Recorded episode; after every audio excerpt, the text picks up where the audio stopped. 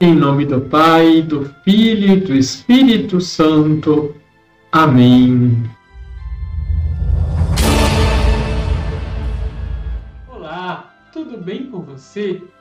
Ouçamos um pequeno trecho das homilias sobre Mateus de São João Crisóstomo, bispo. O que o Senhor quer dizer é isto: Não fiqueis perturbados quando, ao vos enviar para o meio dos lobos, eu vos ordeno ser como ovelhas e pombas. Eu vos poderia proporcionar o contrário, enviar-vos sem mal algum em vista, sem vos sujeitar ao lobo, qual ovelha. Porém, tornar-vos mais terríveis do que leões. Convém que seja assim. Isto vos fará mais refulgentes e proclamará o meu poder. Dizia o mesmo a Paulo: Basta-te a minha graça, pois a força se realiza na fraqueza. Fui eu mesmo que estabeleci isso para dar a vós. Ao dizer, pois, eu vos envio como ovelhas, subentende, não desanimeis por este motivo. Eu sei que assim sereis invencíveis. Em seguida, para que não viessem a pensar que poderiam conseguir algo por si mesmos, sem demonstrar que tudo vem da graça, e assim não julgassem ser coroados sem méritos, diz: sede prudentes como as serpentes e simples como as pombas. Que vantagem teria a nossa prudência entre tantos perigos? Dizem eles. Como poderíamos ter prudência sacudidos por tantas ondas?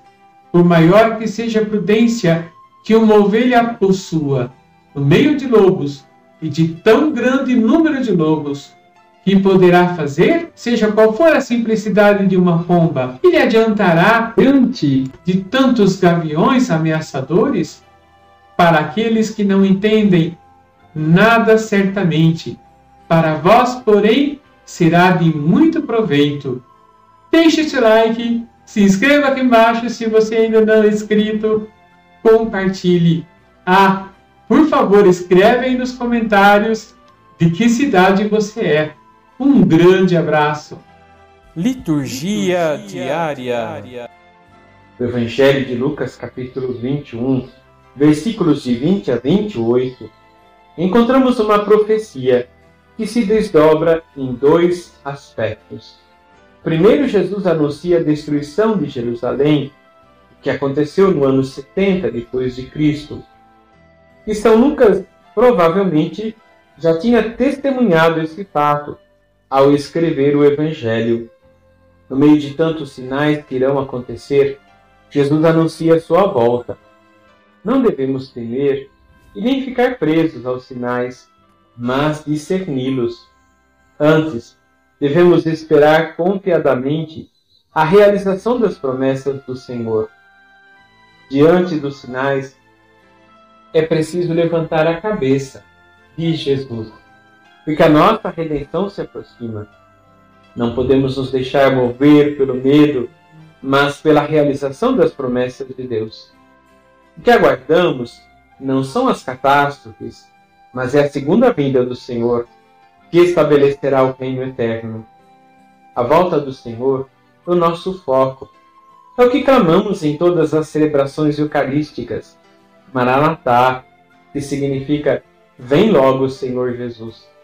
O convite desta última semana do ano litúrgico é para refletirmos. Como estamos vivendo? O que estamos fazendo pelo reino de Deus em vista de preparar a segunda vinda do Senhor? No caminho de seguimento de Jesus, devemos abraçar a cruz, enfrentar as dificuldades da vida e manter o nosso propósito de fidelidade à Sua palavra e nos empenharmos pela realização do reino, até que o Senhor venha. Vamos rezar? Senhor, esperamos a vossa vinda, na certeza que se iniciará um mundo novo, mundo de paz e de justiça. Enquanto esperamos que o Senhor venha, Dai-nos a coragem de nos empenharmos pelo anúncio de vossa palavra e testemunharmos o vosso amor a todos os seres humanos, convidando-os à alegria do reino. Abençoe-vos Assim o Deus. Todo-Poderoso, Pai, Filho e Espírito Santo. Amém.